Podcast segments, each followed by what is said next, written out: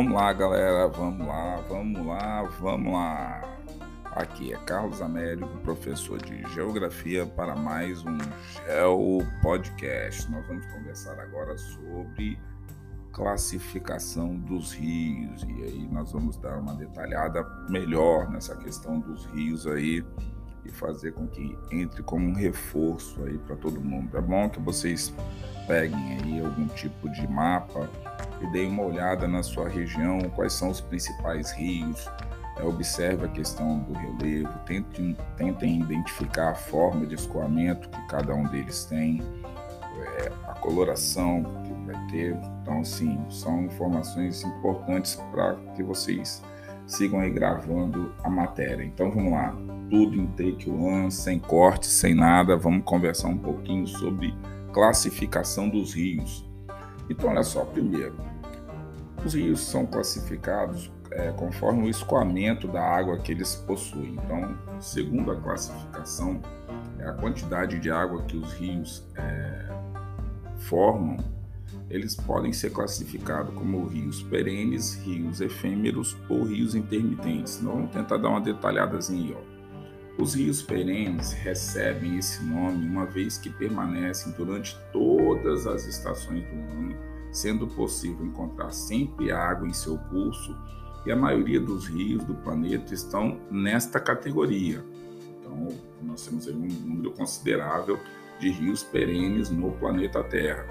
Um outro grupo também existente é dos rios efêmeros, são os rios ou os rios formados por torrentes são aqueles é, em que somente existem, é, existem em épocas de alta pluviosidade, alta precipitação, sendo formados é, pelas águas que escoam pelo solo, é, de tal modo que na época das secas toda a água evapora, fazendo com que é, ou ele desapareça no seu curso d'água, ou até mesmo reduza consideravelmente é, a água no seu leito. Então você pode inclusive encontrar em algumas partes, algumas áreas menores, mas assim, aquele rio caudaloso parou de correr durante um tempo porque não tem é, quantidade de recebimento de águas. Por outro lado, temos também os rios é, intermitentes. Os rios intermitentes, então, serão quais?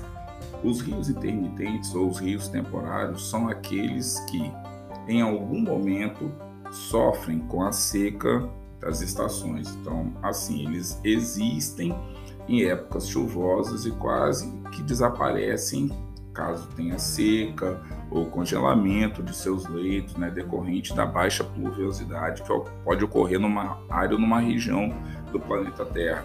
Sempre gosto de falar que quando tem essas situações assim que envolvem várias, vários aspectos do planeta Terra, mas que envolvem principalmente questões climáticas, vocês têm que se lembrar de aquecimento global. Se no meio da pergunta tiver alguma coisa que fale sobre aquecimento global, sobre mudanças de temperatura, El Ninho, Laninha, fica antenado porque pode ter alguma pegadinha na questão. Então fica antenado aí. Os rios também, eles podem ser classificados conforme o relevo. Segundo o relevo é, em que estão inseridos, os rios podem ser classificados como rios de planalto. E os rios de planalto são aqueles que apresentam é, elevado potencial hidrelétrico, posto que nascem em regiões mais altas e quase sempre né, apresentam grande quantidade de água, em queda de cachoeiras tal. E aí, em alguns trechos, é, esses desníveis é, no curso de água é, impedem ou prejudicam a navegação, mas por outro lado propicia a possibilidade da obtenção da energia elétrica a partir do momento que são construídas é, barragens hidrelétricas nos locais. Lembrando que a, nós necessitamos da energia elétrica, mas é, nós temos que tentar sempre que possível pensar em energias limpas. Nós sabemos que tem algumas fontes de energia como por exemplo, tá, proveniente das hidrelétricas, que causam é, impactos não só nos rios, mas também alguns impactos aí do ponto de vista ambiental. Então, quando é, for opção, a partir de um determinado momento da história da humanidade, investir em é, energias limpas.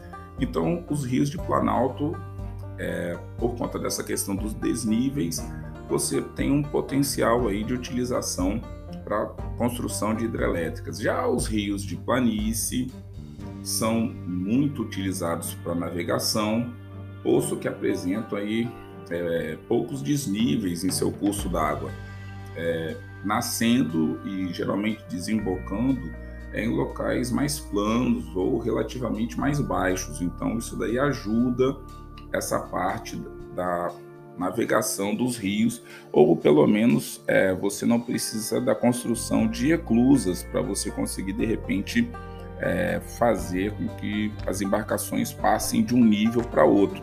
Isso daí também é, pode causar alguns danos do ponto de vista ambiental. Agilizam por um lado, você pode transportar mais produtos é, pelo rio, mas também você causa alguns danos.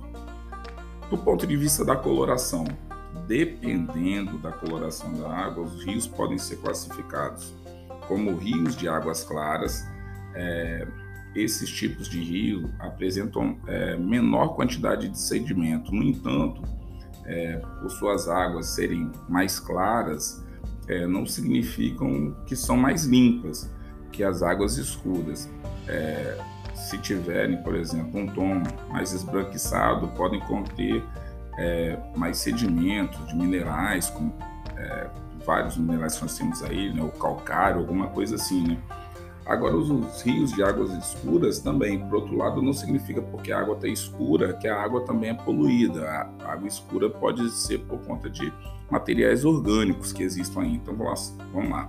Os rios de águas escuras contêm maior quantidade de sedimento e também de matéria orgânica. E geralmente é por isso que essas águas são um pouco mais turvas. E aí, geralmente, nós sempre assim como nós estamos em uma forma, ah, essa água é mais clara, água mais escura, água mais barrenta, tal. São as formas usuais que nós colocamos a questão da água, mas não necessariamente essa água com matéria orgânica ou com quantidade de sedimento, ela vai estar imprópria é, para o uso, ok? Então, há também né, situações que envolvem o próprio solo. É, se o solo, de repente, ele é ele tem uma coloração mais específica, isso daí também vai passar para a questão dos rios, ok? E aí depois nós temos a questão da drenagem. Então, segundo é, o potencial de drenagem dos rios, eles são classificados como rio, é, rios efluentes, que são os rios que não sofrem com os períodos de seca, é, visto que sempre vão receber água principalmente água que pode vir do subsolo. E tem os rios influentes, é, por sua vez, são rios é, que são localizados, sobretudo, em regiões áridas. É, eles sofrem com a diminuição da vazão de água, sendo que eles é, são infiltrados, é, no caso no subsolo, ou evaporadas. Então, assim, é, esses rios influentes eles ou perdem a água para o solo ou ela evapora. Então, assim, tem essa, essa limitação aí com relação à questão dos rios. Então, vamos dar uma recapitulada aí. Segunda classificação dos rios. Primeiro, escoamento da água. Perenes, efêmeros ou intermitentes segundo relevo de planalto ou de planície. Tem que lembrar que também nós temos montanhas no planeta Terra e temos depressões, ok? Tanto depressões relativas como depressões absolutas. Então vamos lá. Quanto à coloração, águas claras ou águas escuras, e é, isso daí é uma é, separação assim, mais simplória. Se você for pegar a turma que trabalha com bacias hidrográficas, vocês vão ver que com relação ao estudo de turbidez da água, que é, é o quanto que a água é, tem sedimento e a coloração da água, tem testes mil aí para serem feitos. Então, é o seguinte, com relação à drenagem, os rios podem ser efluentes ou influentes. Então, essas daí são as partes características da classificação dos rios. Então, outro podcast não muito extenso, Vou tentar fazer os próximos podcasts mais curtos para a galera escutar, estudar, fazer anotações, de repente rolar uma interação aí melhor, tá certo? E de repente você poder estudar uns 4, 5 podcasts de uma vez só. E eu espero que escute mais aí, divulgue entre os colegas aí se você estiver gostando do, do conteúdo, tá certo? E vamos que vamos, que vamos conversar mais sobre água, daqui a pouco vamos conversar sobre América, vamos conversar sobre Europa e vamos que vamos.